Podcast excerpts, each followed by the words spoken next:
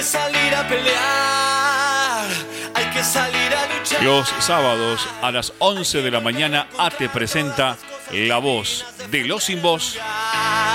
Con toda la info local, provincial y nacional con las voces de los protagonistas. Conduce Gustavo Montiveros.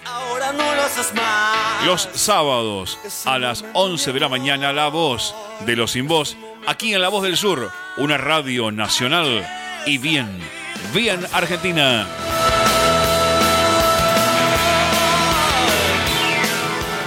Hay que salir a pelear, hay que salir a luchar, hay que volver a encontrar todas las cosas divinas, defender el lugar. Tienes que hacerte valer, no sos un trapo de piso. Hoy elegís un país, puedes cambiar este gris, ahora no lo haces más.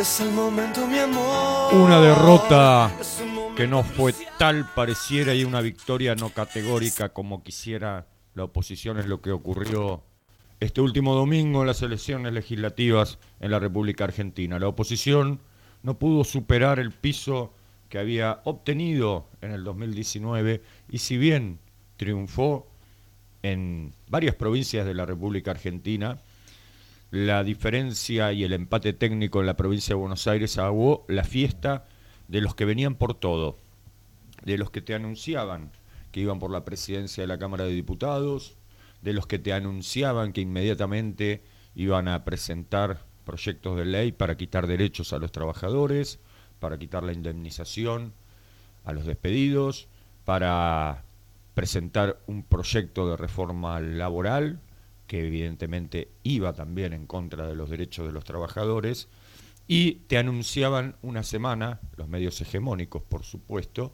una semana donde eh, iba a estallar todo por los aires, donde la ingobernabilidad iba a hacer que el presidente de la República tuviera que renunciar, la vicepresidenta también, y que se verían obligados a convocar a una asamblea legislativa. Esto lo escribían periodistas del Grupo Clarín y también del diario La Nación. Gastaron tinta y tinta sobre esto, generando, yo creo, una reacción, sobre todo en la provincia de Buenos Aires, de muchos y muchas que no habían ido a votar en las PASO, que sí fueron y que posibilitaron para el oficialismo una remontada épica de los resultados electorales que se habían obtenido en las PASO y que generó casi un, un empate técnico porque de acuerdo de- deberemos esperar el recuento definitivo en la provincia de Buenos Aires, pero hasta el momento tanto Juntos para el Cambio o Juntos como es en la provincia y el Frente de Todos, cada uno eh, contará con 15 diputados. Eh, si esto no es empate, que es el empate, ¿no? No pudieron obtener la diferencia que ellos querían. A nivel nacional, el Frente de Todos eh, obtendría eh, un bloque de 118, 119 diputados, Juntos por el Cambio 115, 116. En el Senado, el oficialismo 31, tr- 32 senadores, Juntos por el Cambio, eh, perdón, 35 o 36 senadores, Juntos por el Cambio 31 32. El oficialismo no tendría problema con el quórum, ya que los senadores del Movimiento Popular Neuquino, de Río Negro y de Misiones del Frente Renovador de Misiones suelen acompañar al oficialismo. Veremos cómo, cómo después esto eh, se desarrolla en las sesiones, pero no tendría mayores problemas y en caso de empate desempataría la vicepresidenta de la Nación. En la provincia de Buenos Aires, eh, la remontada del Frente de Todos le posibilitó a el gobernador Axel Kisilov poder obtener eh, un empate en el Senado provincial y eh, el desempate estará a cargo de la vicegobernadora Verónica Magario. Recordá que este Senado provincial le viene trabando varias iniciativas al gobierno de Axel Kisilov, entre ellas el nombramiento de un nuevo procurador eh, en la justicia provincial, dado que el actual procurador, Contegrán, es el procurador que dejó María Eugenia Vidal y al igual que Casal a nivel nacional, está atornillado en su sillón y no lo quiere dejar. También el día de la militancia, cuando se cumplieron 49 años del retorno del general Juan Domingo Perón, después de 18 largos años de exilio, el gobierno convocó a una movilización que fue muy criticada por, por Juntos por el Cambio, pero que mostró la unidad del Frente de Todos política y la unidad también en la calle. Una manifestación masiva, contundente, muy amplia y donde también eh, se expresaron eh, todas las variantes del Frente de Todos en unidad en la calle. No hubo ningún tipo de incidente. La oposición estaba que trinaba por la movilización, pero es parte de la liturgia peronista, al igual que el 17 de octubre, recordar el 17 de noviembre cuando vuelve el general Juan Domingo Perón después del exilio forzado que eh, tuvo que, desde el derrocamiento en el 55 hasta su regreso en 1972, eh, obligado por las circunstancias y porque no lo dejaban volver, estuvo fuera del país. Y es parte de la liturgia peronista y siempre se celebra y coincidió que era a unos días eh, de la elección legislativa. Las caras del búnker de Juntos por el Cambio el domingo a la noche expresaba que si bien habían ganado, tenían una cara como si hubiera una cara de veloria como si hubieran perdido las elecciones. Y después se enojan porque el oficialismo festejó. ¿Y cómo no va a festejar? Si venían por todo. Venían por la Cámara de Diputados, venían hasta por el presidente de la Nación, porque eso lo escribió el grupo Clarín, eh, lo podés googlear y vas a ver las notas sobre la Asamblea Legislativa que escribieron y bueno, se tuvieron que quedar con las ganas. Ahora será responsabilidad del oficialismo mantener la unidad, institucionalizar el frente de todos y generar que las políticas económicas impacten sobre la vida cotidiana de cada uno y de cada una de los ciudadanos y ciudadanas de este país. Es necesario cumplir el contrato electoral del 2019 para que pueda haber un 2023 y no tengamos que retroceder nuevamente a los peores momentos del neoliberalismo en la República Argentina. Por otro lado, esta semana también se ha empezado a requesbrajar ese blindaje mediático que goza Horacio Rodríguez Larreta. Blindaje mediático que no es gratis, es a través de la pauta publicitaria que como varios legisladores de la Ciudad Autónoma de Buenos Aires, del Frente de Todos, han denunciado que han incrementado más del 70% en el gasto de pauta publicitaria en desmedro de la educación, que sufrió un recorte del 70%, y de la salud en la Ciudad Autónoma, que sufrió un recorte de casi el 10%. Mientras recortó en salud, mientras recortó en educación, aumentó la pauta publicitaria, que es lo que le permite a la reta poder estar blindado en los grandes medios de comunicación, orales, escritos y televisivos. Por otro lado, no sé si recordarás, María Eugenia Vidal, Martín Tetaz y los demás candidatos de la lista de Juntos por el Cambio en la Ciudad Autónoma de Buenos Aires habían firmado un contrato en escribano público de que no iban a aumentar ningún tipo de impuestos. Paradójicamente, en el día de ayer se conoció que se viene el impuestazo general en todos los rubros en la ciudad autónoma de Buenos Aires. Haz lo que yo digo, pero no lo que yo hago. Aumenta la BL, aumenta el patentamiento, aumenta el parquímetro, aumentan los peajes. Eh, no dejó nada sin aumentar la reta. El ABL para los porteños va a aumentar todos los meses de acuerdo a la inflación. Entonces, por un lado, yo te pregunto, si a los porteños le hubieran dicho esto la semana pasada, ¿hubieran sacado el 47% de los votos como sacaron en la Ciudad Autónoma de Buenos Aires? Mintiéndoles, porque les dijeron frente a Escribano de que no iban a aumentar ningún tipo de impuesto. Por otro lado, también lamentablemente vimos cómo ese discurso permanente de la reta, de bajar la edad de impotabilidad, de Milley, de Sper, eh, que dijo que había que dejar, eh, que había que pegarle un par de tiros y dejarlos como un queso bruchet a algunos para, para paliar el tema de la inseguridad, generó eh, el día jueves una...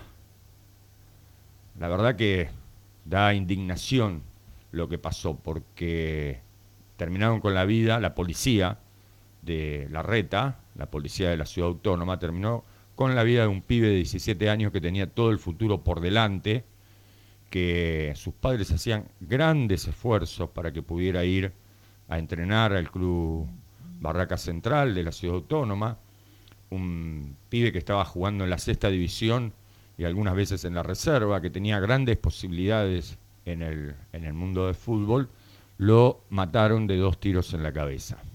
Ese discurso de odio y ese discurso de mano dura genera que después que la policía, en este caso, no es la única, ¿eh? pero en este caso de la Ciudad Autónoma de Buenos Aires, actúe de esta manera eh, vil, de esta manera asesina, porque lo asesinaron, fue un asesinato, no solamente es gatillo fácil, hay que decirlo con todas las letras, fue un asesinato, y además hicieron todo lo posible para encubrir eh, y dejarlos a estos chicos como delincuentes. Inclusive algunos medios al principio, cuando recién se conoció la noticia, lo difundieron como un enfrentamiento donde había muerto un delincuente. Después, pasadas las horas, se fue descubriendo y fue saliendo la luz, a la luz la verdad y se fue conociendo qué era lo que realmente había pasado. Asesinó la policía de la Reta a Lucas González, un chico de 17 años que tenía todo el futuro por delante y que esto le ha impactado tan fuerte al gobierno de la reta que ha obligado inclusive a los canales a los cuales él le pone pautas millonarias a que tengan que hablar de este tema que se ha nacionalizado y que ha generado incluso en el mundo del fútbol un repudio generalizado. La Asociación del Fútbol Argentino eh, decidió que este fin de semana no se juegue ninguna categoría de los clubes que están asociados a la AFA, de las categorías de menores, los clubes de primera división, de la B metropolitana, eh, de la B nacional, todos han expresado su repudio y su pedido de justicia.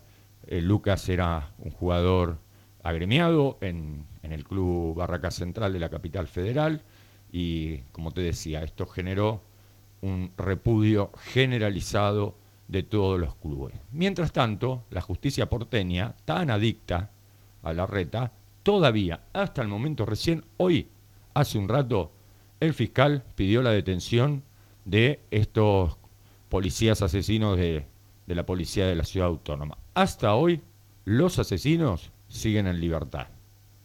Es increíble con lo que se ha mediatizado, con lo que ha trascendido que la justicia porteña sea tan lenta, tan lenta para detener a estos asesinos con uniforme que terminaron con la vida de este chico de 17 años. Esperemos que se haga justicia. Aunque decía el doctor Dalbón, que es el abogado patrocinante de la familia de Lucas y de los demás chicos que también sufrieron a premios ilegales, que fueron enviados a un instituto a pasar toda la noche, que fueron golpeados, que justicia no va a haber que a lo sumo lo que se puede lograr y que es lo que van a ir eh, es eh, que vayan a la cárcel de por vida, con cadena perpetua, pero justicia sería que Lucas estuviera vivo y lamentablemente ya no está. Y ese dolor que tienen los padres lo van a tener en forma permanente. Ojalá que como sociedad aprendamos a través de esta triste realidad y de este lamentable hecho de violencia institucional, que no es con balas como se solucionan los problemas de una sociedad.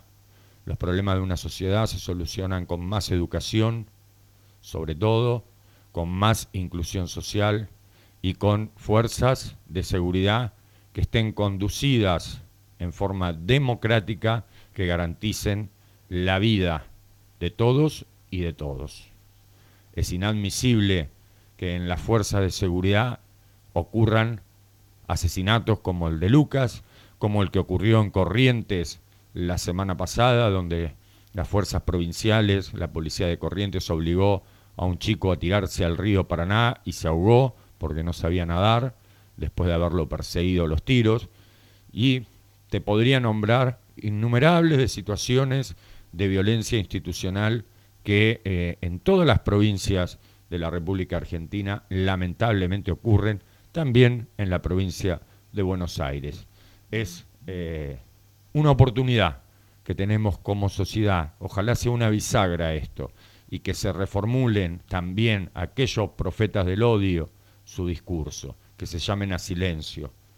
Patricia Bullrich en el día de ayer declaró que no estaba de acuerdo con que se los haya pasado a disponibilidad a los policías porque era un hecho confuso. Debería llamarse a silencio por respeto a la familia, pero no lo hace. Habla y sigue generando odio. Del mismo modo Milei, donde un custodio casi desenfunda un arma porque había una señora o una chica abajo que estaba gritando que le habían robado el celular.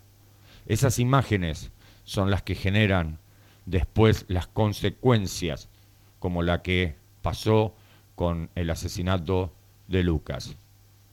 Y eso es lo que como sociedad tenemos que de una vez por todas madurar. No podemos convivir con la violencia institucional. Las fuerzas de seguridad están para cuidarnos, no para matarnos. Y todo esto ha generado que eh, el blindaje mediático que tenía eh, el jefe de la ciudad, Horacio Rodríguez Larreta, empiece de a poquito a caerse y a mostrarle a la sociedad en general que Larreta es lo mismo que Macri, que Vidal es lo mismo que Patricia Bullrich, que no tienen diferencias a la hora de actuar, porque incluso desde el propio Ministerio de Seguridad de la Ciudad Autónoma intentaron, intentaron encubrir este hecho. Es increíble que ocho horas después de que se hiciera la primera inspección vehicular que se hizo del, auto que iban los chicos, en la primera no había ningún nada, y en la segunda, ocho horas después, apareciera debajo del asiento un arma de juguete. Esto significa que una mano, más allá de estos tres policías asesinos, de la policía que los ayuda a encubrir. Y eso es lo que también deberá investigar la justicia y castigar a los que lo están ayudando a estos asesinos a que puedan encubrir sus hechos tan lamentables y tan repudiables de violencia institucional y de asesinar a un pibe. Todo esto que te cuento pasó esta semana, desde el resultado electoral del domingo hasta hoy. Ojalá que como sociedad podamos, reitero, aprender y repudiar con toda nuestra fuerza, más allá de nuestros pensamientos políticos que tengamos, eh, este, este hecho de violencia institucional y cualquier otro, y que sirva como bisagra para que podamos discutir una política integral de seguridad que contemple que los efectivos de la fuerza de seguridad están para garantizar la vida y la seguridad, no para matar con impunidad. Bienvenidos, bienvenidas Estamos en La Voz de los Sin Voz, el programa de AT6 a Esteban Echeverría San Vicente, que todos los sábados por la M1520, la más potente de Esteban Echeverría, escuchas de 11 a 13 horas. Te saluda desde los estudios de la M1520 Gustavo Andrés Monteveros, en los controles y musicalización de nuestro programa María del Rosario Ruido. Línea directa de oyentes para que nos llames y te comuniques con nosotros 60 63 86 78 60 63 86 78. Si no, mandanos un WhatsApp al 11 68 96 23 40. 11 68 96 23 40. 27 grados la temperatura en este momento en la ciudad de Luis Guillón. El cielo está despejado la humedad del 60%, pronóstico de calor para este sábado 20 de noviembre del 2021. Ya se está yendo, le queda poquito a este año. Y nos vamos a la música, María, ¿te parece? Y enseguida, enseguida volvemos.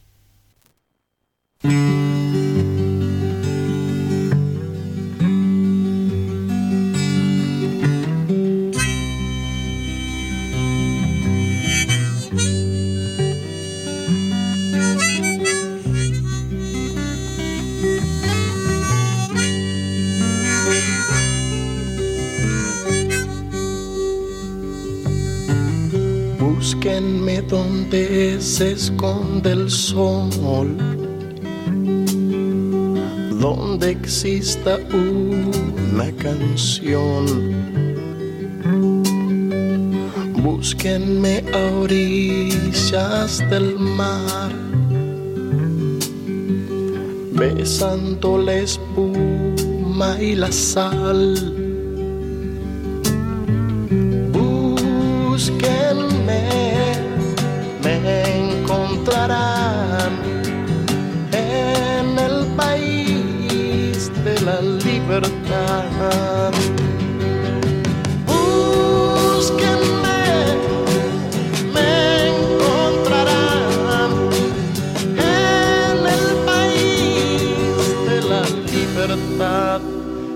la libertad.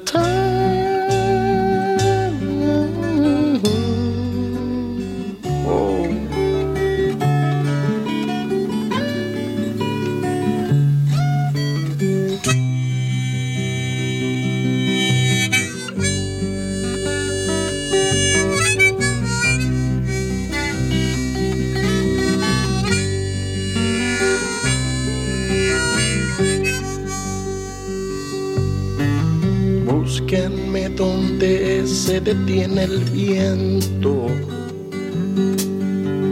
donde haya paz o no existe el tiempo, donde el sol seca las lágrimas de las nubes en las mañanas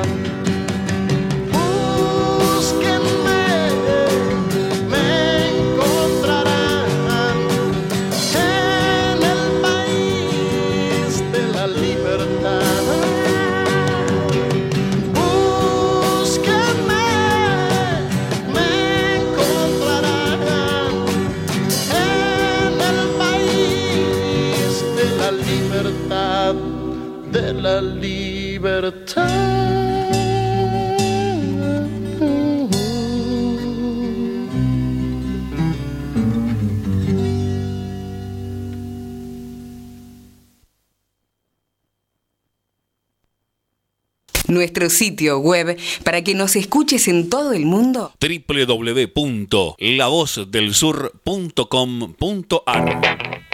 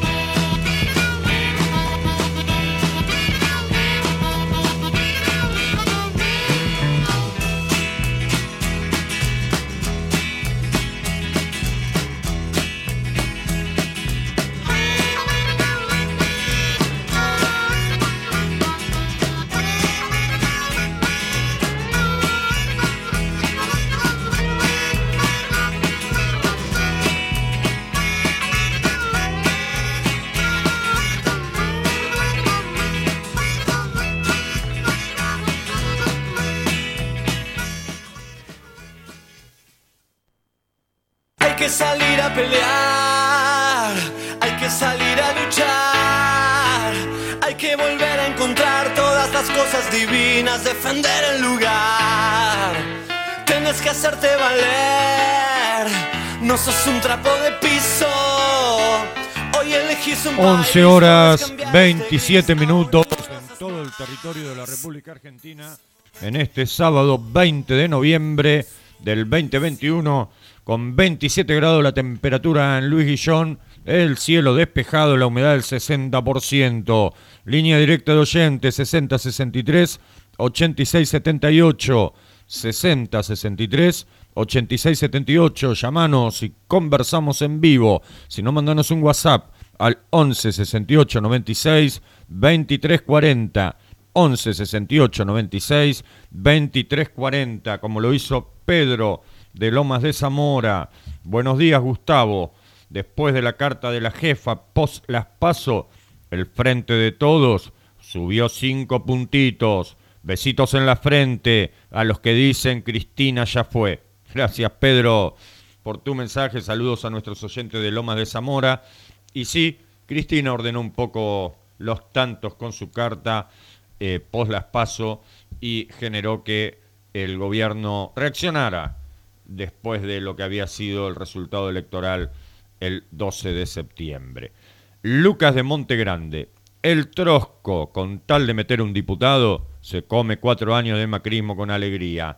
Gracias Lucas por tu mensaje, saludos a nuestros oyentes de Montegrande. No coincido demasiado con tu pensamiento, creo que la izquierda hizo una excelente elección en todos los distritos de la provincia de Buenos Aires, eh, no solamente en la provincia de Buenos Aires, donde consiguió dos diputados nacionales, varios concejales en varias localidades de la provincia, también diputados provinciales, sino que después de 20 años logró un diputado nacional en la ciudad autónoma de Buenos Aires, el caso de Miriam Bregman, una dirigente, dirigente política a quien yo en lo personal respeto, aunque muchas veces no coincida, pero es más que respetable, es una gran luchadora y en lo personal me pone muy contento verla a Miriam Bregman en el Congreso Nacional, lo mismo que este chico de la provincia de Jujuy, recolector de residuos, que eh, va a representar a los jujeños con el 25% de los votos que sacó el Frente de Izquierda en la provincia de Jujuy, eh, de acuerdo a los eh, resultados obtenidos por el Frente de Izquierda, pasará de tener dos diputados nacionales a cuatro diputados nacionales, diputados que se necesitarán también para poder obtener el quórum que va a necesitar el Frente de Todos ampliar para eh, poder eh, legislar también. Así que veremos, eh, son compañeros, por más que tengamos diferencias, yo no los pongo del lado de adversarios. Lidia de Monte Grande, los padres de Lucas no piden bala ni pena de muerte, piden justicia, igual que las madres y las abuelas, los familiares de la AMIA o del Aro de San Juan. El dolor no es excusa para la violencia que promueven muchos dirigentes, esos que hoy se hacen los distraídos y miran para otro lado. Gracias, Lidia. Coincido plenamente. Los padres están pidiendo para el lunes eh, hacer una movilización a los tribunales porteños. Convocan a todos y todas a participar, más allá de las diferencias políticas. Lo único que piden es que no sea utilizado políticamente por nadie, eh, que vayan todos y todas las que quieran participar eh, y que sea lo más masivo posible. Yo comparto absolutamente, no están pidiendo ni siquiera, ayer comentó el papá de Lucas, que cuando eh, estaban en, en, la capital federal, en la comisaría, pidiendo eh, averiguación, bueno, de lo que había pasado, y algunos le preguntan, ¿y por qué no, lo, no, no les pegás a estos que fueron, que son parte de lo que pasó con Lucas? Y él le dijo, no, ellos no tienen nada que ver. Los que mataron a Lucas son, los, son asesinos. Estos son policías que están cumpliendo con su deber. Me llamó la atención esa madurez y es, e, eso es lo que eh, nos diferencia, ¿no?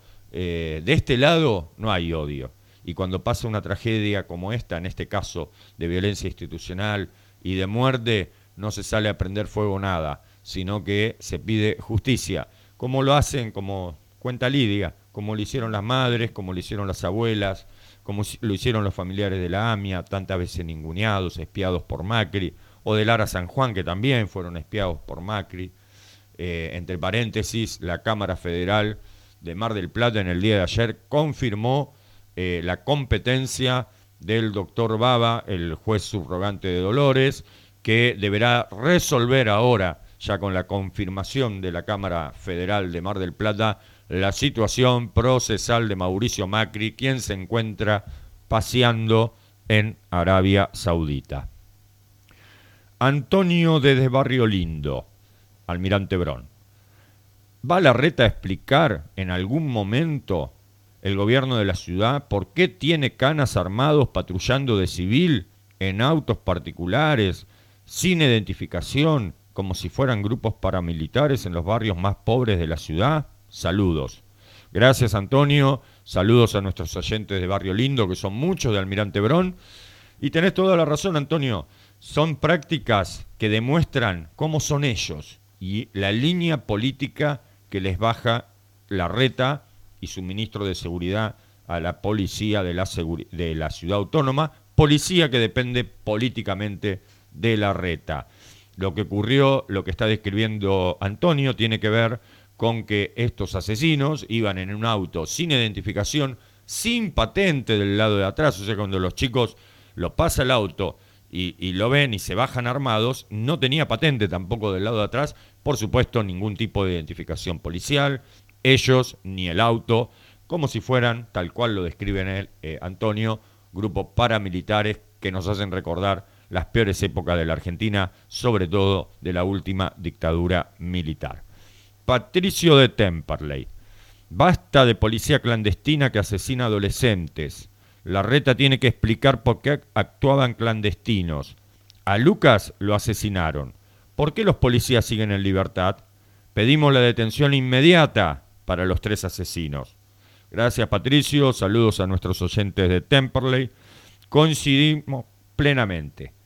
Hoy el fiscal, recién hoy, recién hoy el fiscal ha pedido la detención de estos tres asesinos y habría que investigar también la complicidad de los demás policías de la ciudad autónoma que plantaron ese arma de juguete cuando la primera inspección había demostrado que no había absolutamente nada en el auto. Ocho horas después, mágicamente, aparece ese revólver de juguete. Hay que investigar la complicidad de sus colegas de la policía que intentaron ayudarlos para aliviarles la responsabilidad del asesinato que habían cometido. Antonella de Luis Guillón.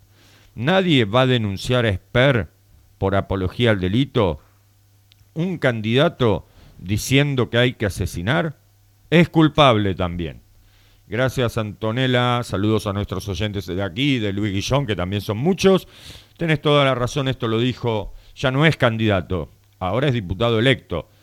Y lo dijo en campaña. Tenés razón, cuando habló del queso Gruyère, que había que dejarlo a un par agujereados y que había que permitir que la policía mate. Así lo dijo.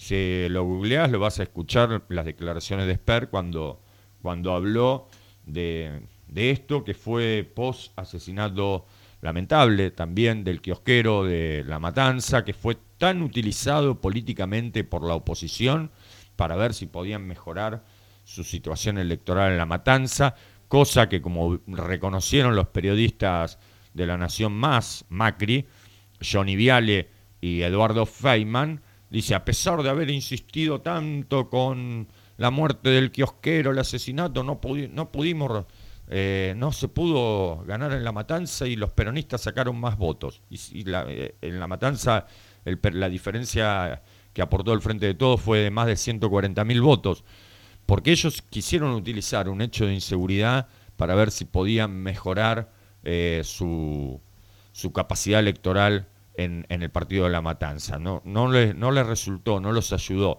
porque no es así como se hace política, caranchando sobre los muertos. Acá, como bien decía una de nuestras oyentes, no se está haciendo política, se está pidiendo justicia y se está llamando a todos y todas los que quieran participar de la movilización del día lunes a los tribunales porteños, que no vayan con banderas políticas, solamente con banderas de la República Argentina. 11 horas, 38 minutos, 27 grados, María, ¿eh? qué calor. Vamos a tener un sábado con mucho calor, anticipo del verano que se acerca y se aproxima. ¿Nos vamos a la música, María? Enseguida, enseguida volvemos.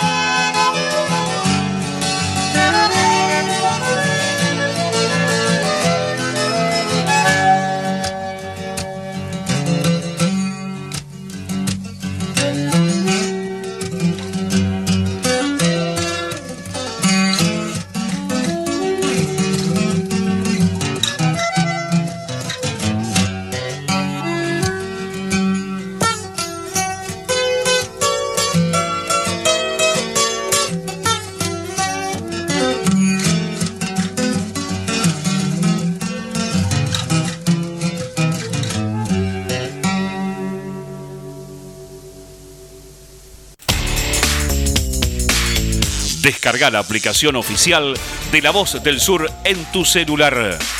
Ingresa a la tienda de tu dispositivo, buscanos como La Voz del Sur, descargala y ya podés disfrutar de la programación de AM1520, La Voz del Sur, estés donde estés.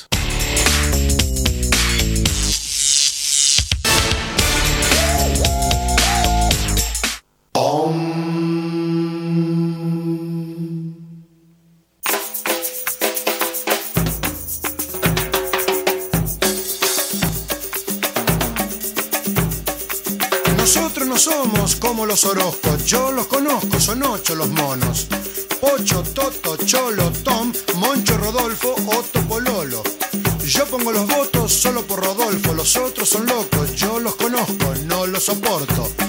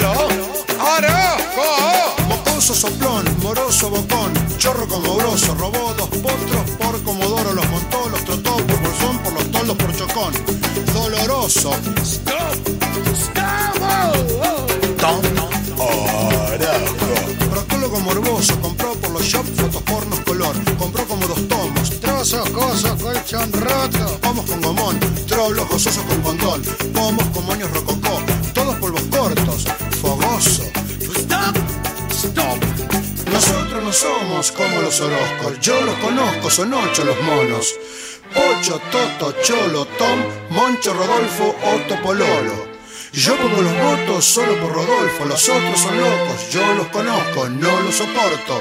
Stop.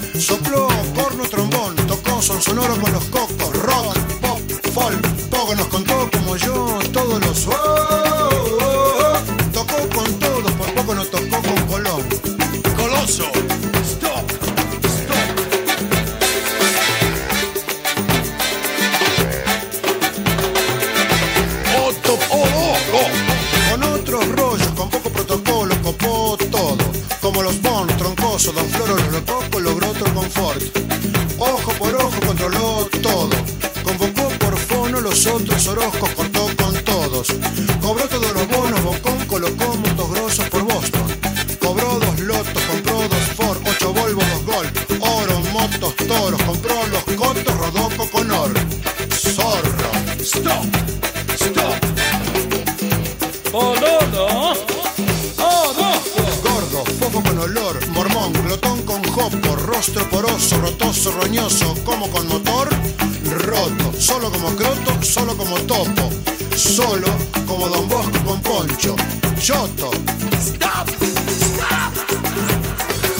Nosotros no somos como los orocos, yo los conozco, son ocho los monos, ocho todos Cholo, Tom, Moncho, Rodolfo, Otto, Pololo. Yo pongo los votos solo por Rodolfo, los otros son locos, yo los conozco, no los soporto. Stop, stop, stop, stop, stop. Hay que salir a pelear, hay que salir a luchar, hay que volver a encontrar todas las cosas divinas, defender el lugar. Tienes que hacerte valer, no sos un trapo de piso. Hoy 11 elegís un horas país, 48 podés minutos en toda la República Argentina, 27 grados la temperatura en la ciudad de Luis Guillón, sensación térmica de 26, cielo despejado, la máxima para el día de hoy 31 grados, la humedad en este momento 49%, el viento del norte a 8 kilómetros por hora. Para mañana domingo la máxima 20 36 grados, perdón, 36 grados, 21 la mínima, el lunes 35 de máxima, 15 de mínima, pronóstico de lluvia para el lunes en este feriado largo, que hará que baje la temperatura el martes, 24 grados de máxima, 20 de mínima. Quiero compartir un editorial de la revista Hegemonía recordando el Día de la So- Soberanía. Hoy celebramos otro Día de la Soberanía Nacional y recordamos al brigadier general Juan Manuel de Rosas, prócer y patriota de Argentina y de América Latina. Lo primero es el episodio de la batalla de Vuelta de Obligado. Aquí hemos también recordado muchas veces en el programa esta batalla y es una de las más grandes gestas patrióticas en nuestra historia. Allí en aguas del río Paraná, los nuestros pararon las patas para frenar a los ingleses y a los franceses que venían a violar nuestra soberanía para introducir sus manufacturas en detrimento de nuestra producción. Y esa patriada se la debemos al brigadier general, que se atrevió a decirles que no a las dos flotas más poderosas del mundo en esa época. Sí, es lo equivalente hoy a negarles el paso a los yanquis y a los chinos al mismo tiempo. Eso hizo Rosas. Por otra parte, está la vigencia de Rosas que en los tiempos que corren es más grande que nunca. Hoy, mientras vemos desangrarse los pueblos en luchas intestinas, nos vemos obligados a suscribir lo dicho por Juan Manuel de Rosas, en eso de que el partido de uno no puede ser otro que el partido de la patria de uno. Se está terminando la hora de las divisiones falsas y está llegando el momento decisivo en el que tendremos que unirnos, todos en defensa de lo nuestro y frente a la codicia de los poderosos del mundo. Esto va a ser de nuevo patria o corporaciones, otra vez como entonces, y Rosas va a tener cada vez más vigencia. Tendremos que inspirarnos en él para resistir a los embates de los que quieren apropiarse ilegalmente de nuestras riquezas. Tendremos que hacer del nacionalismo popular con Juan Manuel de Rosas como bandera. Por ahora, dice la editorial de la revista, los saludamos por el Día de la Soberanía Nacional, a todos los compatriotas, invitando además al cipallaje por derecha y por izquierda a abstenerse de comentar. Vuelvan el 4 de julio, que es el día de ustedes. Gracias. Buen día, compatriotas argentinos y americanos. Viva Rosas, viva Perón, viva la patria. Revista Hegemonía, recordando la soberanía nacional en este día tan especial que recordamos como con muy poquito, con muy poquito, el general brigadier Juan Manuel de Rosas, junto a un montón de patriotas, defendieron la soberanía nacional e impidieron a las dos flotas más grandes de ese momento, inglesa y francesa, que se apoderen de la patria. Si bien perdimos esa batalla, fue tal la contundencia de las bajas que sufrieron eh, las naves de, de estas dos potencias de ese momento que se fueron ganaron la batalla y se fueron. Un poquito tiene que ver con esto, ¿no? Cuando se gana y cuando se pierde. Perdimos esa batalla, pero ganamos la soberanía nacional. Esto para aquellos que discuten, ¿no? Lo que es la victoria o lo que es la derrota. Lean un poco la historia de la vuelta de obligado y verán cómo algunas veces las derrotas se transforman en victoria. Comunicate con nosotros, línea directa de oyentes 60 63 86 78, 60 63 86 78, llamanos, conversamos en vivo. Si no, mandanos un mensaje al 11 68 96 23 40. 11 68 96 23 40 y te leemos en vivo en este que es tu programa, que es tuyo, que es de todos, que es de todas, la voz de los sin voz. Nos podés escuchar por la web, la web www.lavozdelsur.com.ar www.lavozdelsur.com.ar También nos podés encontrar en Facebook, en La Voz de los Sin Voz, dale un me gusta a la página y recibí las actualizaciones. 11 horas, 53 minutos, como te decía, con 27 grados de temperatura aquí en Luis Guillón, nos vamos a la tanda de la radio y enseguida, enseguida volvemos.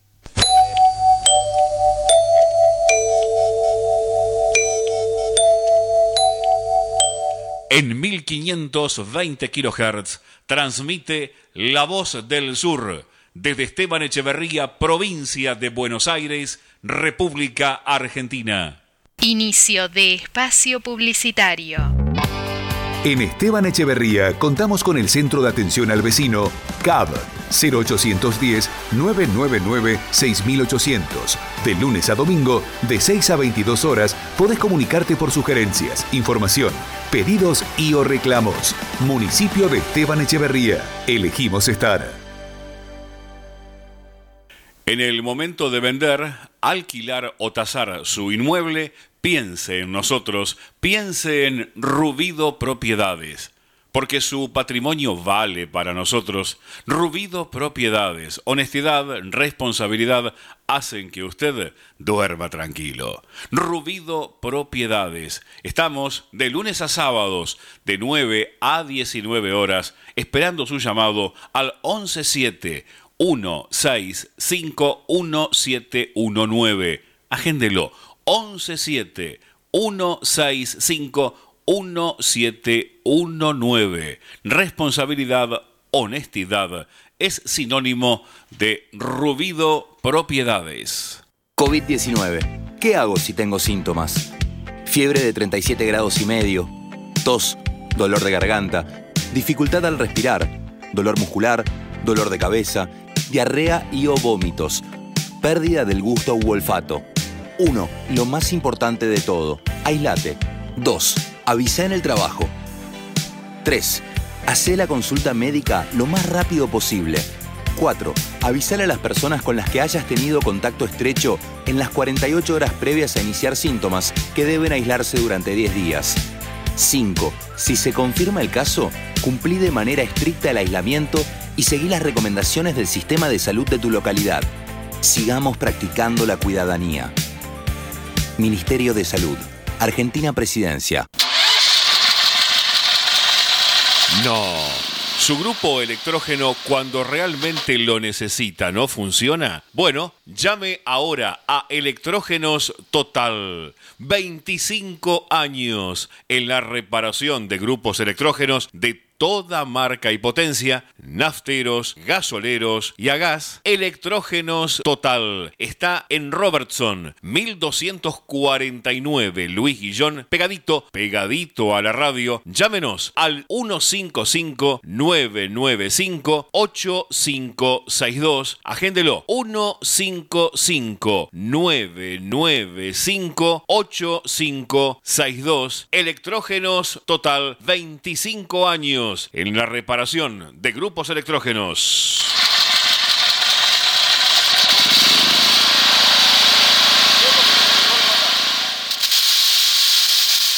Los colores de tu vida, encontralos en Pinturería Dani. Todo para el pintor, con una amplia gama de colores para darle vida y luz a tus ambientes. Vení, visitanos y consultá. Tenemos todo a tu alcance. Aceptamos tarjetas de crédito. Pinturería Dani, Boulevard Buenos Aires 1917, Luis Guillón, Telefax 4296-8457. Pinturería Dani, el color de tu vida. Atención, atención. Importante agencia de remis con 30 años en Monte Grande necesita coches, requisitos, modelos 2007 en adelante. Seguro de remis y muchas, muchas ganas de trabajar, ya que contamos con clientela segura. Presentarse de 9 de la mañana en adelante en Alvear 419 Montegrande. Agéndelo. Alvear 419 Montegrande a metros del Hospital Santa Marina. Recuerden, requisitos 2007 en adelante cada vehículo y seguro de remis. Fin de espacio publicitario. Hay que salir a pelear, hay que salir a luchar, hay que volver a encontrar todas las cosas divinas, defender el lugar. Tienes que hacerte valer, no sos un trapo de piso. Hoy elegís un país, puedes cambiar este gris, ahora no lo haces más. Es el momento, mi amor. 11 horas 58 minutos, estamos en vivo. En La Voz de los Sin Voz, el programa de AT6 a Esteban Echeverría San Vicente, que todos los sábados por la M1520 escuchás en vivo. 27 grados la temperatura en Luis Guillón. Pronóstico de buen tiempo para este fin de semana, mucho calor. El, el, lunes está pronosticado lluvia y descenso de temperatura para el día martes. Nos escribe Francisco de Lomas de Zamora. ¿Santilli va a decir algo o está comiendo panchos? ¿Quién tomó a policías que había echado de la bonaerense en Cava y los puso a hacer trabajo de inteligencia y persecución? Si se investiga en profundidad, va a saltar que esto es mucho más que un asesinato. Francisco de Lomas de Zamora. Gracias. Gracias por tu mensaje y coincido. Y ahora les voy a contar algo que tiene que ver con lo que nos menciona Francisco. Tito de Montegrande. Si no defendés a Cristina, que es la mujer más atacada en la historia de nuestro país, no te podés hacer llamar peronista. Coincido totalmente, Tito, gracias por escribirnos como lo haces todos los sábados. Recordá que lo que dice Tito tiene que ver que, entre otras cosas, al igual que al general Perón, a Cristina la acusaron de traición a la patria en la causa del memorándum con Irán. Eh, solamente al general Juan Domingo Perón y a Cristina Fernández de Kirchner los acusaron de traición a la patria. Justamente los que más velaron por los trabajadores, por los humildes de la patria, los que cuando fueron gobierno gobernaron para las mayorías populares. Y toda la razón, Tito, gracias por tu mensaje. Con respecto a lo que decía Francisco, uno de los policías sospechados y acusados de matar a Lucas González ya había sido acusado por Cristina Fernández de Kirchner. El extraño viaje del inspector Gabriel Isasi a Santa Cruz en 2016. Junto a otros cinco agentes, Isasi viajó a Río Gallegos en junio de 2016. A la entrada de la ciudad fueron detenidos por la policía local. Los efectivos de la metropolitana en ese momento argumentaron que estaban allí de paseo. Sin embargo, debieron cambiar el relato cuando le hallaron una pistola Glock en el auto. Allí confesaron que eran policías y que venían a hacer un operativo. No sé si hicieron algún allanamiento. Lo que estoy segura es que no vinieron de paseo, planteó en aquel entonces Cristina Kirchner. Son horas decisivas para el inspector general de la policía de la ciudad, Gabriel Isasi. Casi a la medianoche del jueves, el ministro de Seguridad porteño, Marcelo de Alessandro, le pidió al juez Alejandro Cerriguelo que avance en su detención junto a la de los oficiales José Nievas y Fabián López, tras el asesinato de Lucas González, el adolescente de 17 años que eh, murió de un balazo en la cabeza cuando volvía de jugar al fútbol en el club Barraca Central.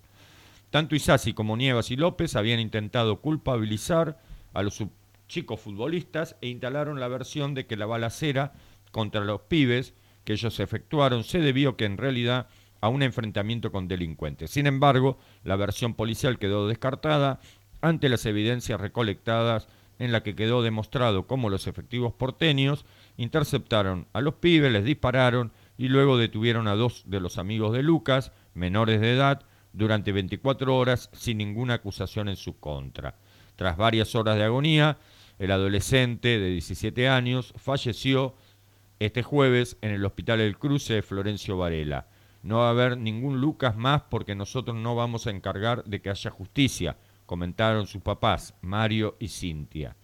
No es la primera vez que el nombre de Isasi aparece en el centro de la escena.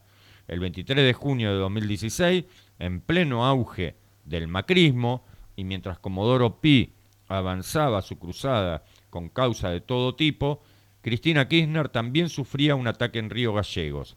Según relató la vicepresidenta, la casa de sus suegros, los papás de Néstor Kirchner, fue violentada a las patadas en una clara señal de amenaza. Lo que llamó la atención fue que unos pocos días antes se produció un misterioso viaje de seis oficiales de la Policía Metropolitana entre los que figuraba el inspector implicado en la muerte de Lucas González.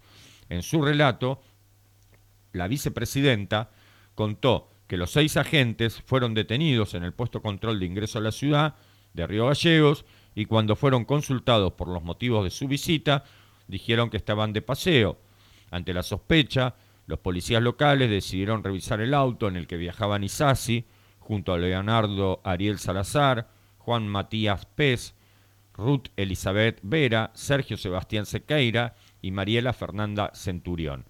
Y recién cuando los agentes antecruceños hallaron una pistola Glock en el vehículo, los oficiales de la metropolitana decidieron cambiar su discurso y se presentaron como agentes que viajaron para hacer unas diligencias procesales de allanamientos a pedido del juez federal ya fallecido Claudio Bonadío. No sé si se hicieron algún allanamiento, lo que estoy segura es que no vinieron de paseo, planteó en aquel entonces Cristina Fernández de Kirchner. Tiene que ver con lo que eh, nos comentaba Francisco de Loma de Zamora, que a medida que se investigue, veremos cómo esta policía asesina además fue parte de la persecución que le hicieron a Cristina Fernández de Kirchner, sobre todo a cargo del fallecido juez Claudio Bonadio. Tremendo, ¿no?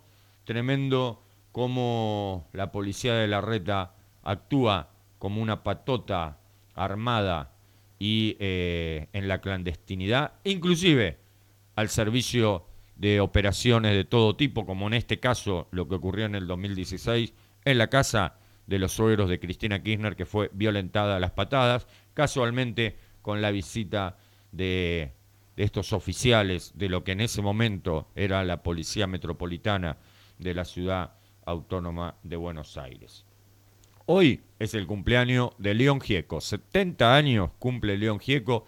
Va a haber diversas actividades. Va a haber en Tecnópolis a las 5 de la tarde un mega recital a la cual eh, están todos invitados, invitadas, es gratuito, todos los que se puedan acercar y quieran participar, donde varios artistas le rendirán tributo y homenaje al gran León Gieco, que es parte de nuestra cultura popular, uno de los grandes músicos, que incluso también se ha enfrentado a través de la música a la dictadura militar y a los gobiernos neoliberales de turno. 12 horas, 5 minutos. María, nos vamos a la música. Enseguida, enseguida volvemos.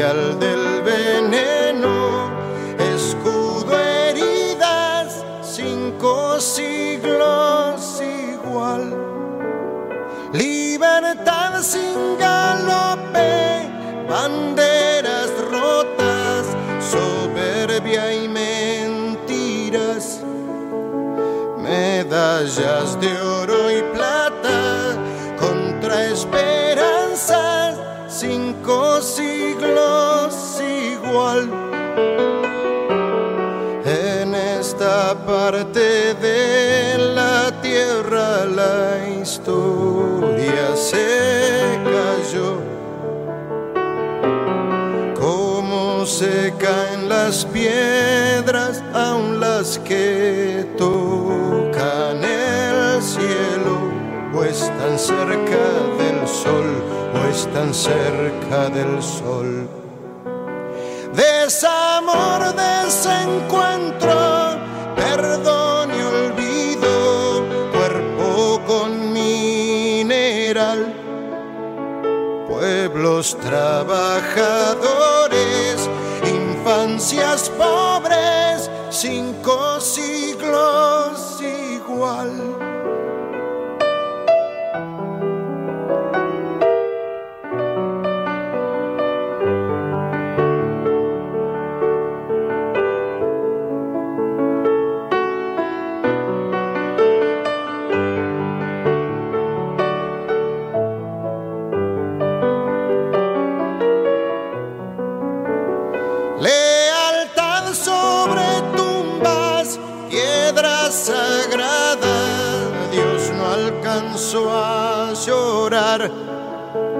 Sueño largo del mal, hijos de nadie, cinco siglos igual. Muerte contra la vida, gloria de un pueblo desaparecido. Es comienzo, es final, leyenda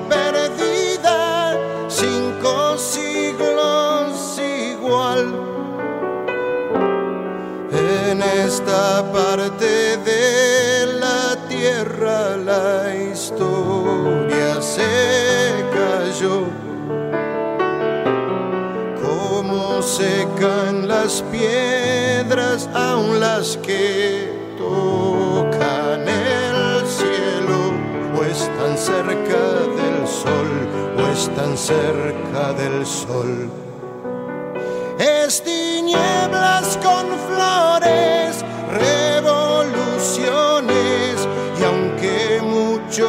muchos no están, nunca nadie pensó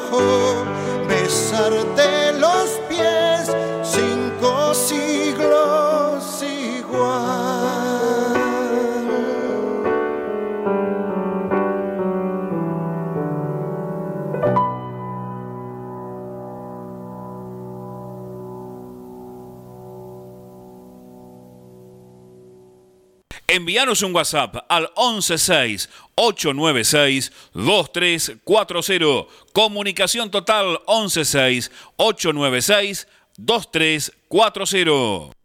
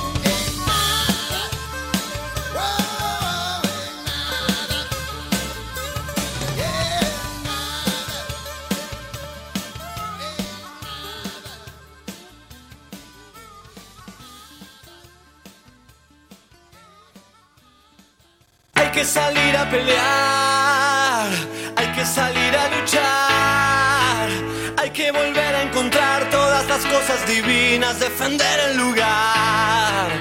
Tienes que hacerte valer, no sos un trapo de piso.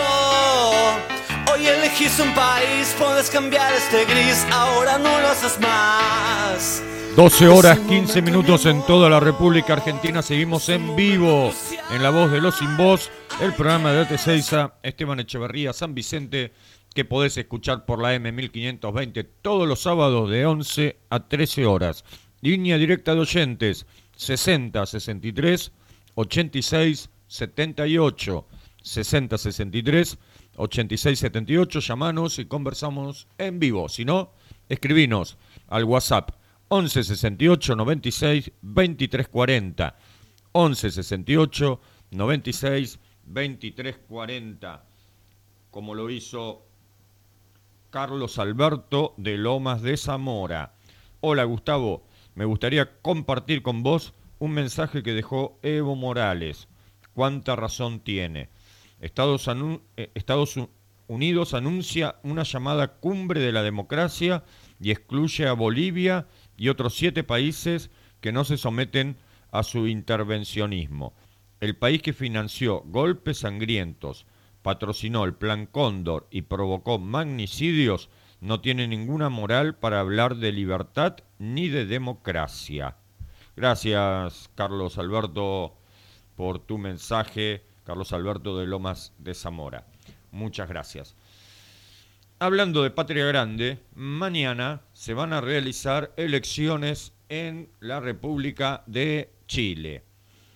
País signado desde el año 2019 por manifestaciones eh, masivas, contundentes, que fueron cruelmente reprimidas por el gobierno de Sebastián Piñeira a través de los carabineros, con muchísimos presos políticos, heridos, mutilados, eh, personas que perdieron la vista, pero que no los eh, asustó, todo lo contrario, eran permanentes, todo empezó por una suba, me acuerdo del transporte del subte, y generó eso eh, que fueran increciendo las manifestaciones, ya no eran los 30 centavos, decían, sino los 30 años que venían soportando del legado pinochetista en Chile.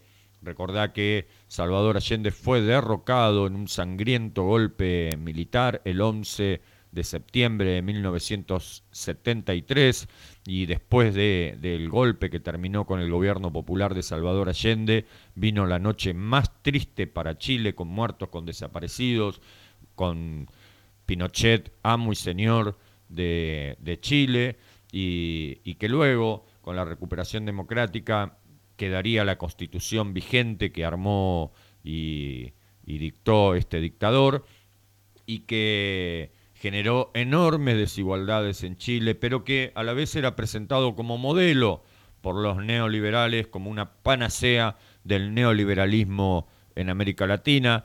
Bueno, en el 2019 se armó, disculpen el término, un quilombo bárbaro, hizo que eh, se replanteara todo el sistema político en Chile, inclusive en el día de hoy se está discutiendo en una asamblea constituyente una nueva constitución, y esto también está en el centro de debate porque hay dos candidatos que tienen posibilidades de ganar las elecciones. Uno es Gabriel Boric, que es el candidato de los jóvenes, es un muchacho joven de apenas 36, 37 años, contra un heredero de la dictadura pinochetista, el ultraconservador José Antonio Katz, que abiertamente reivindica a Augusto Pinochet, reivindica a la dictadura militar y que dice que en caso de ganar las elecciones va a clausurar la Asamblea Constituyente y que va a continuar con la constitución que tiene hoy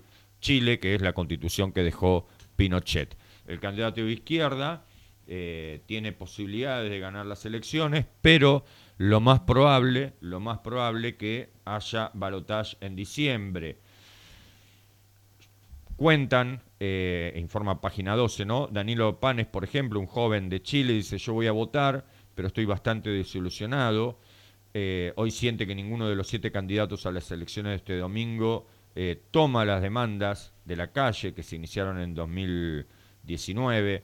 En 2011, por ejemplo, cuando empezaron las protestas sociales con más fuerza en Chile, eh, participó de las masivas manifestaciones estudiantiles que se levantaron durante el primer gobierno de Sebastián Piñeira en reclamo de una educación pública gratuita y de calidad. Recuerda que en Chile la educación es parcialmente gratuita, no es totalmente. Para acceder a la universidad es imposible. Es imposible que puedas acceder a la universidad en Chile porque está privatizada. Pero bueno, veremos qué es lo que pasa. Boric se presenta como la alternativa tiene 35 años, es diputado de izquierda, eh, fue uno de los líderes estudiantiles de esa manifestación y hoy es uno de los favoritos para ganar la elección. Es un candidato que promueve el feminismo, eh, los cambios medioambientales para cuidar el planeta, eh, los derechos de los trabajadores y la organización popular. Veremos qué ocurre mañana en Chile en las elecciones.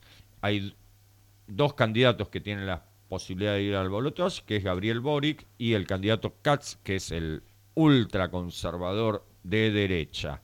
Esperemos que esa rebelión popular del año 2019 tenga como correlato el cambio de gobierno eh, y que pueda haber un gobierno nuevamente popular, como fue el de Salvador Allende allá por el 70-73 eh, nuevamente en Chile. Boric afirma que va a proseguir con la reforma de la Constitución y con la Asamblea Constituyente. Katz dice que no, que va a mantener la Constitución pinochetista. Bueno, veremos qué ocurre mañana domingo en Chile. También mañana va a haber elecciones en la República Bolivariana de Venezuela. Elecciones que por primera vez, después de muchos años y con muchísimos observadores internacionales eh, que, van a concurrir para verificar que salga todo legalmente como corresponde, la oposición política a Nicolás Maduro va a participar de las elecciones, no toda, el sector que responde a Guaidó eh, ha decidido no participar, pero el sector que responde a Enrique Capriles y a otros líderes de la oposición venezolana eh, han decidido participar y de hecho tienen posibilidades de ganar varias gobernaciones en la República eh, de Venezuela. Veremos también cómo se desarrollan porque ha sido estigmatizada de tal forma la, eh, la, República Bolivariana de Venezuela que siempre lo presentan como el cuco. Acá cuando te quieren asustar te dicen, no, nos vamos a parecer a Venezuela. y ese discurso se propaga en todo el continente. Hubo elecciones en Nicaragua controvertidas, la OEA decidió eh, no reconocer el triunfo de Ortega, veremos qué pasa también porque Nicaragua decidió, así lo informó el canciller del gobierno sandinista, eh, renunciar eh, comunicado la OEA que Nicaragua se va de la OEA, no participa más de ese ámbito, bastante cuestionado también, porque recordá que Luis Almagro, quien preside todavía increíblemente la OEA, fue los que eh, patrocinaron el golpe de Estado contra el gobierno de Evo Morales allá por el año 2019, que terminó con su gobierno y que casi también termina con su vida si no hubiera sido por la intervención del presidente Manuel López Obrador de México y eh, del presidente electo en ese momento de la República Argentina, Alberto Fernández, que le salvaron literalmente la vida. Nos escribe Julio de Adrogué. ¿Podremos hacer el ejercicio de acá en más de que a cada delirio que nos tiren los macristas para enfurecernos y ponernos a hablar de lo que ellos quieren, cagarnos de risa. El que se enoja pierde, que se enojen siempre ellos. Gracias, Julio. Saludos a nuestros oyentes de Adrogué. Yo creo que lo que hay que hacer es tener una propia agenda y dejar de que la agenda de trabajo, la agenda de gobierno, la agenda de gestión, la construya eh, estos personeros del odio y de la muerte, tanto sea Héctor Manieto a través de su poder hegemónico en el diario Clarín y todos sus satélites que tiene en el país entero, o de eh, la oposición política como Patricia Bullrich, etcétera, etcétera. Tenemos agenda propia, lo que hay que gobernar para el pueblo y comunicar mejor las cosas. El gobierno debería utilizar un poquito más la cadena nacional. Gabriela de Montegrande. Ser militante es transformar realidades para hacerlas mejores. Es resistir, luchar, buscar la igualdad. Redoblemos nuestra fuerza militante para seguir construyendo una Argentina con más justicia social. Totalmente de acuerdo, Gabriela.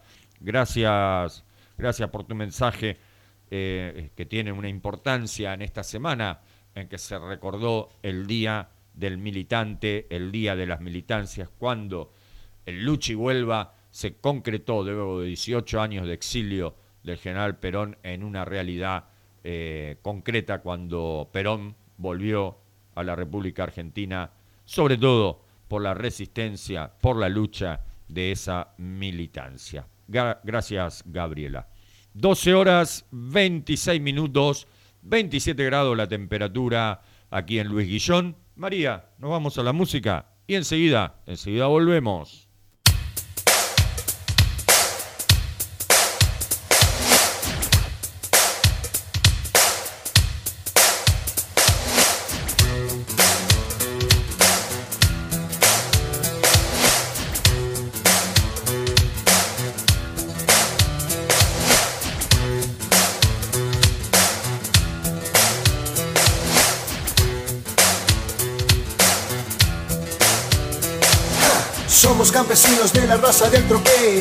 Jamás un turista del famoso DM3. Nacimos en el pasto, asado y mucho vino, pero nunca seremos un gordito argentino. Nos gusta la tierra, odiamos la ciudad, mas sabemos que en el polvo no hay oportunidad. Andamos de aquí, andamos para allá, chocamos al país diciendo la verdad. Menos mal, no somos cualquiera, nunca nos odiaron en la escuela. Menos mal, somos cualquiera, nunca metimos en la iglesia. Somos del grupo Los Salieris de Charlie, le robamos melodías a él. Ah, ah,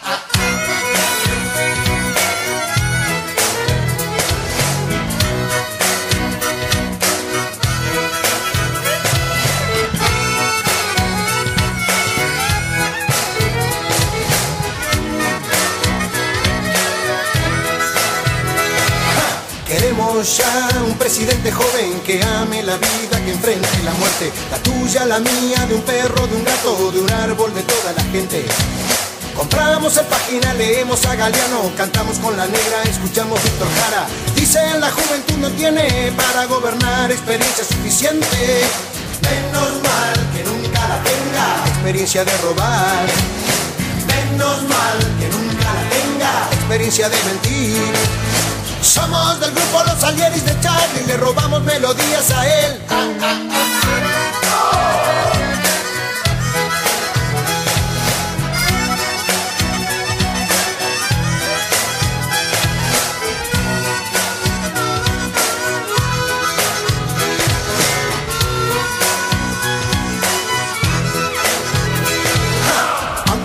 Tengamos un equipo Robertone, un Leme, un Ocoa para sacar la voz, siempre sobrará para decirte fuerte si sos una mierda o no. En la perla del once compusiste la balsa, después de la cara no saliste más. ¿Qué nos dirán por no pensar lo mismo ahora que no existe el comunismo? Estarán pensando igual, ahora son todos enfermitos. Estarán pensando igual, ahora son todos drogadictos. Somos del grupo Los Salieres de Charlie, le robamos melodías a él.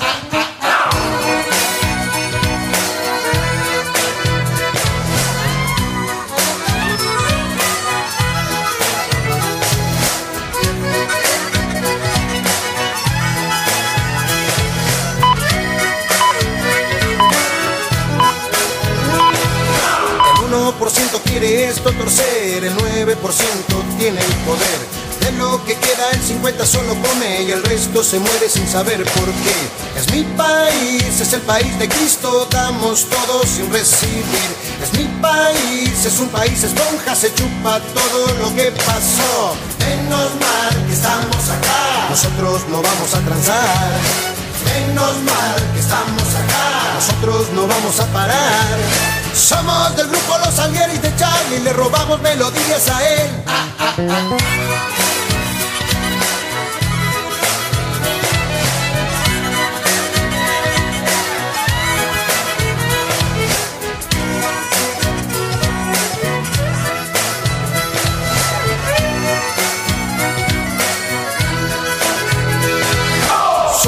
Solos, comemos de la lata, nos gusta el sol del cementerio de Tijara, nos apura el odón, nos apuran los amigos, nos gastan por teléfono pidiendo si tenemos. Le damos guita a los basureros, vendemos mucho disco pero somos igual que ellos. ¿Qué culpa tenemos si vamos al bar a tomarnos unos vinos con el borracho que nos canta? Nos gusta Magal cantando llámame, siempre mencionamos a Pugliese. Y. Siempre mencionamos a Pugliese. Somos del grupo Los Alieres de Charlie, le robamos melodías a él. Ah, ah.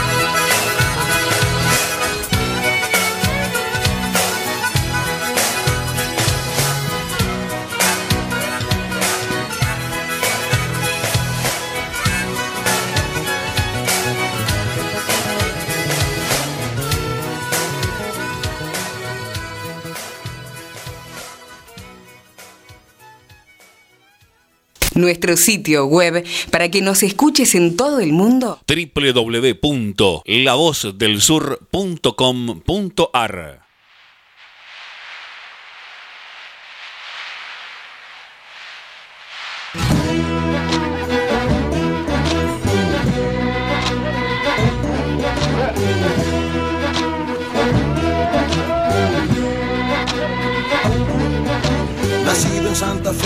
1894, cerca de Cañada de inmigrantes italianos. Juan Bautista lo llamaron de apellido Bairoleto, bailarín sagaz, desafiante y mujeriego. Winchester en el recado, dos armas cortas también, un cuchillo atrás y un caballo alazán. Raya al medio con pañuelo, tatuaje en la piel, quedó fuera de la ley, quedó fuera de la ley. Se enamoró de la mujer que pretendía un policía, lo golpeó, lo puso preso un tal Farache Elías. Andate de Castex, le dijo aquí tenemos leyes. Corrí el año 1919. Antes de irse fue al boliche a verlo al fulano. Con un 450 belga revolver en mano, le agujerió el cuello y lo dejó tirado ahí. Ahora sí fuera de la ley. Ahora sí fuera de la ley.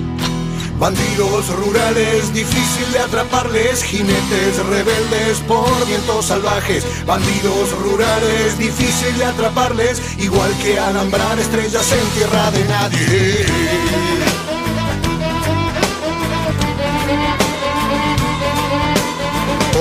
Mismo tiempo hubo otro bandolero, por hurtos y vagancia 19 veces preso.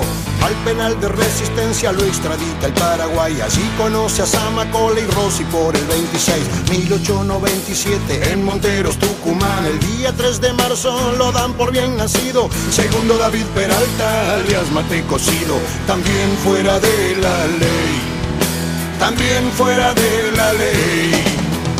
Entre Campo Largo y Pampa del Infierno, el pagador de Bungibor le da seis mil por no ser muerto. Gran asalto al tren del Chaco, Monte de Sespeña. Anderson y Clayton, firma algodonera. 45 mil a Dreyfus le sacaron sin violencia. El gerente guarde quebrachales, 13 mil le entrega. Secuestró a Negroni, Garbarini y Iverson. Resistió fuera de la ley. Resistió fuera de la ley.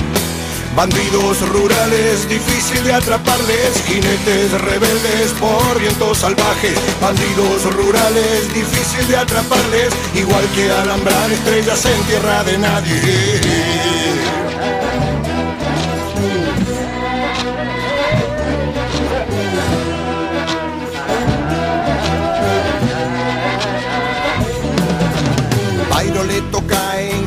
San Pedro de Atuel. El último balazo se lo pega él. Vicente Gascón, gallego de 62. Con su vida en pico pagó aquella traición. Sol, arena y soledad, cementerio de Alvear. En su tumba hay flores, vela y placas de metal. El último romántico lo llora Telma, su mujer muere fuera de la ley. Muere fuera de la ley. Sabrán de mí, no entregaré mi cuerpo herido. Kitilipi, Machagay, ¿dónde está Mate cocido? Corrí el 36 y lo quieren vivo a muerto. Dos mil de recompensa, se callan los hacheros. Logró romper el cerco de Solveira, un torturador de gendarmería que tenía información. Herminia y Ramona dudan que lo hayan matado. A este fuera de la ley. A este fuera de la ley. Bandidos rurales, difícil de atraparles, jinetes rebeldes por vientos salvajes. Bandidos rurales, difícil de atraparles, igual que alambrar estrellas en tierra de nadie.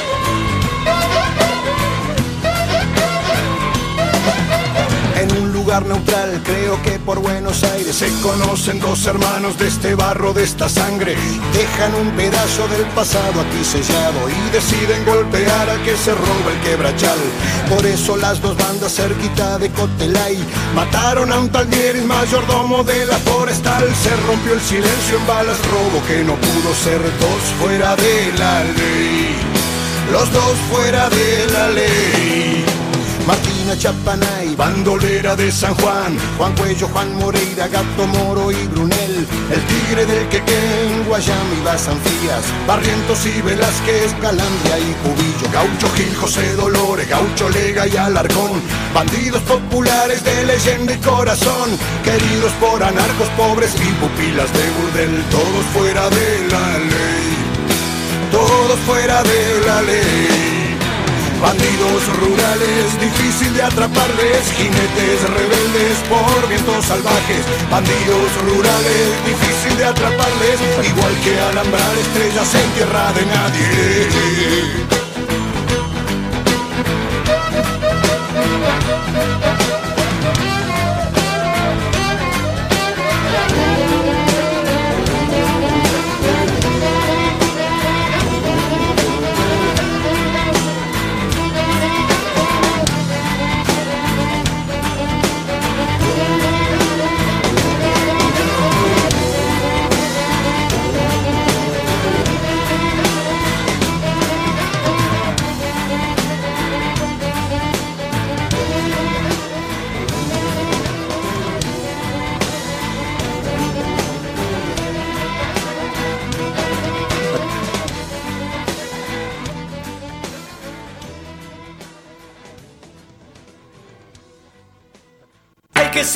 Pelear, hay que salir a luchar, hay que volver a encontrar todas las cosas divinas, defender el lugar.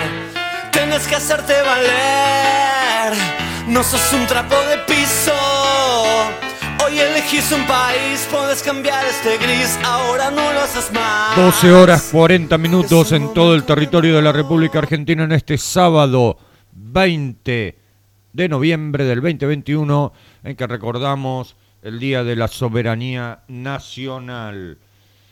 28 grados la temperatura, sigue ascendiendo, calorcito que nos aproxima al verano, que está cada vez más cerca. La sensación térmica 28 grados también, el cielo despejado, el viento del noroeste a 4 kilómetros por hora, la humedad del 47%, pronóstico de mucho calor para este fin de largo, 31 grados la máxima para el día de hoy, para mañana domingo mínima de 21, máxima de 36, para el lunes mínima de 15, máxima de 35, pronóstico de lluvias para el día lunes. Tenemos que hablar también de lo que está ocurriendo en Europa con la pandemia del COVID-19, el panorama por el rebrote que está asolando a muchísimos países de Europa y que está generando medidas de confinamiento nuevamente en algunos países. El brote de COVID-19 es cada vez más grave en Europa, que vuelve a ser el epicentro de la pandemia a casi dos años de registrarse los primeros casos. En algunos países se registran récord de infecciones y de fallecidos, mientras que otros imponen nuevas restricciones. La Agencia Europea de Medicamentos llamó este jueves a los europeos a vacunarse para detener la cuarta ola de COVID-19 y calificó como inaceptablemente bajas las tasas de vacunación en algunos países de la Unión Europea. Estamos viendo un número excesivo de casos, especialmente entre los no vacunados. Tenemos que cerrar esta brecha y trabajar para que se vacune el mayor número de personas, dijo en conferencia de prensa Marco Cavaleri, jefe de estrategia de la Agencia Europea de Medicamentos. En Austria, el canciller federal austríaco Alexander Schanwenger manifestó este viernes que los ciudadanos deberán asumir nuevas restricciones durante 20 días porque hubo demasiados que se han mostrado insolidarios, haciendo referencia a las personas que no decidieron vacunarse. El gobierno de Austria decretó de esta manera una nueva cuarentena a partir del lunes, después que las medidas adoptadas hasta ahora, incluido el confinamiento a los no vacunados, no frenaron el aumento de casos. Además anunciaron la vacunación obligatoria contra el COVID-19 a partir del primero de febrero del 2022, convirtiéndose en la nación, la nación austríaca en el primer país de la Unión Europea en introducir la vacunación obligatoria. Alemania.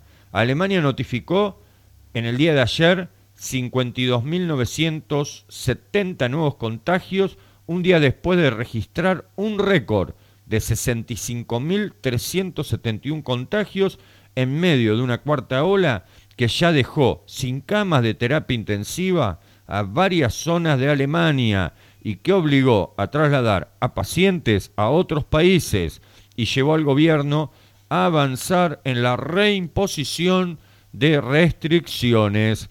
El ministro de Salud germano, Jens Spahn, aseguró el viernes que el país atraviesa una emergencia nacional y que el escenario de la pandemia empeoró y que es más grave que la semana pasada.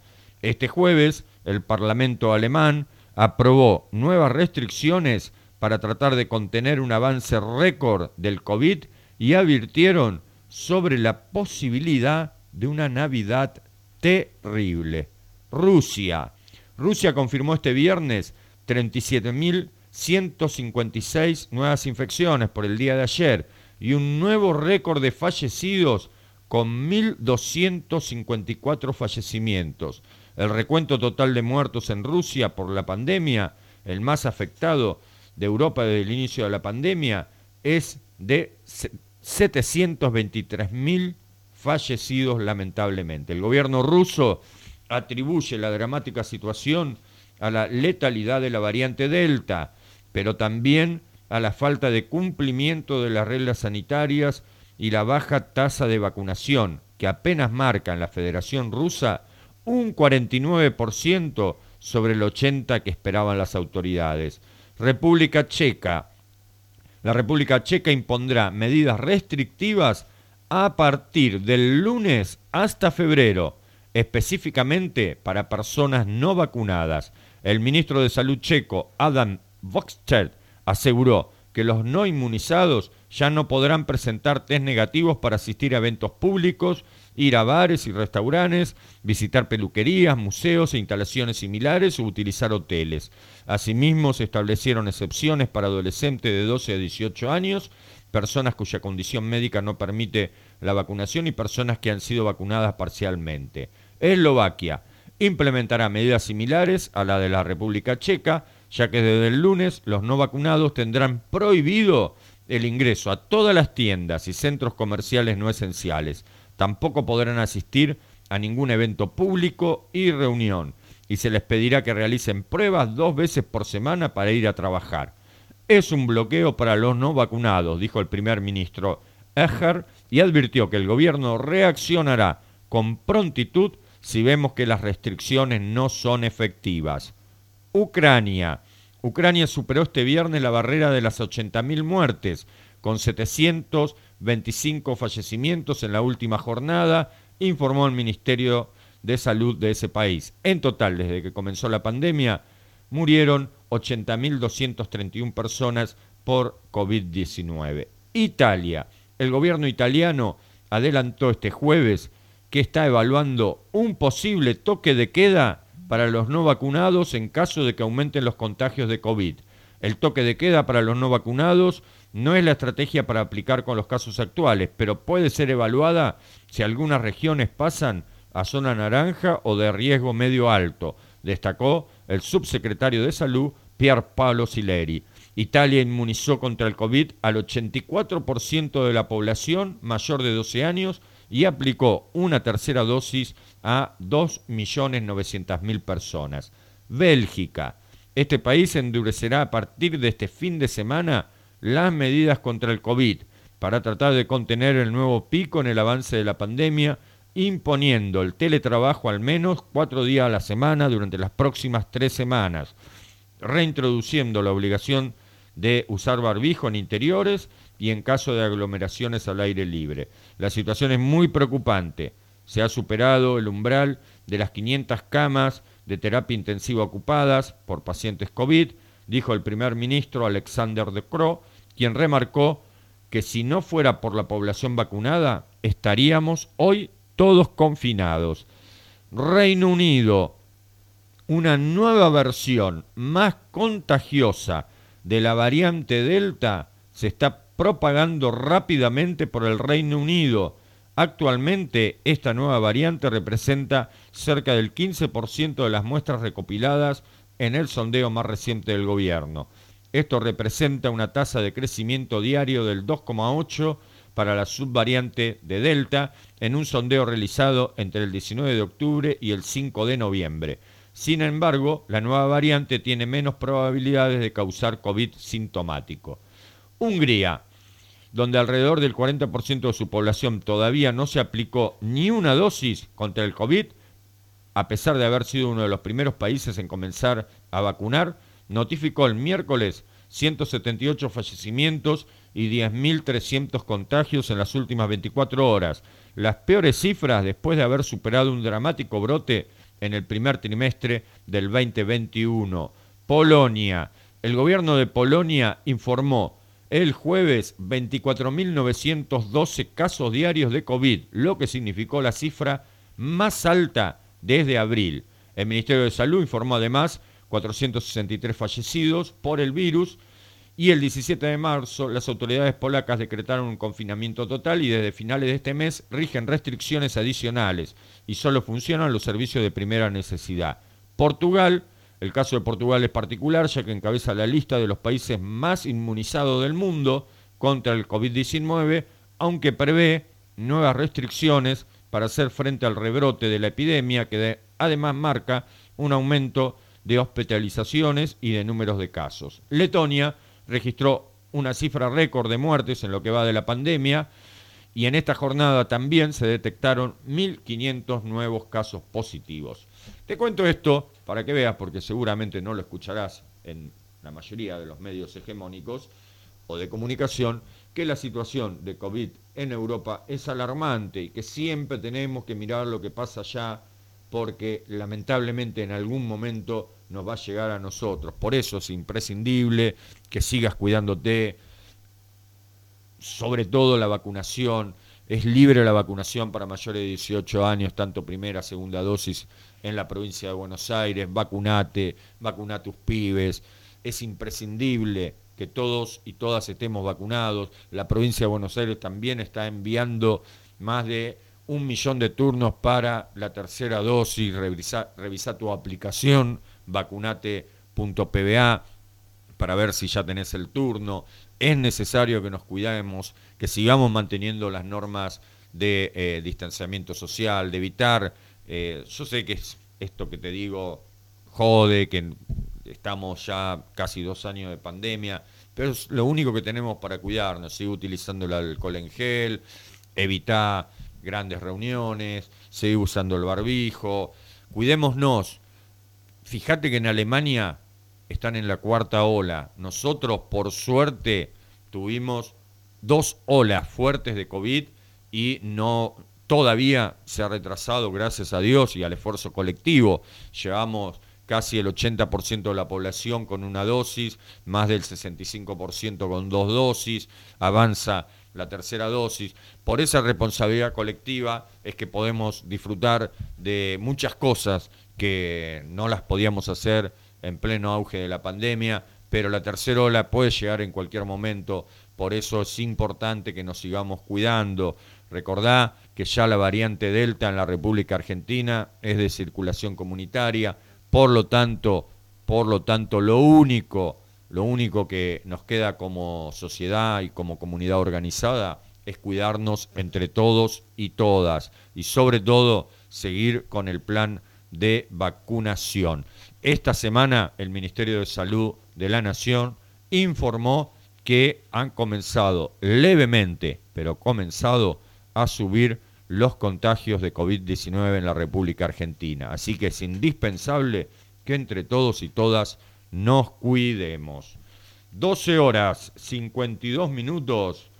Estamos llegando al final de nuestro programa. Vamos a leer el último mensaje que nos envió Juan de Bursaco, del doctor Camburián, la cara visible del macrismo en los medios en la pandemia, quien daba clases de moralidad, es director del Garrahan, sumariado por utilizar dinero del hospital para irse de vacaciones a Estados Unidos, Europa, para festejar su cumpleaños, otro delincuente pro impune. Gracias Juan, sí, es verdad lo que decís. Un sinvergüenza el doctor Camburián, un sinvergüenza que utilizó fondos del hospital de niños del Garrahan para irse de vacaciones. Una camioneta que le dio, que era para traslado de niños, se la dio a la mujer para que la maneje. Un sinvergüenza, un chanta total que se presenta en los medios como una eminencia, un chanta que usufructuó dineros de los niños del Hospital Garrahan. Gracias por recordarlo, Juan. Y estamos llegando al final de nuestro programa como lo hacemos siempre. Un enorme saludo a los trabajadores y trabajadoras de salud del Hospital Santa Marina, de Montegrande, del Hospital del Bicentenario de Montegrande, del Hospital Ramón Carrillo, de San Vicente y del Hospital Aurnequian de Seiza. Gracias por el esfuerzo, gracias por cuidarnos. A todos ustedes que participaron, gracias. Gracias por ser parte de la voz de los sin voz. Que tengan un excelente fin de semana. Gracias María del Rosario en los controles y, y musicalización. Si Dios quiere, nos volvemos a encontrar el próximo sábado. Chau. Lámpara mediante, estoy flor de atorrante, un contursi maleante. No, sabes de un no, no hay luz que no concuerde. Tan cerca los dos, los dioses resplandecen.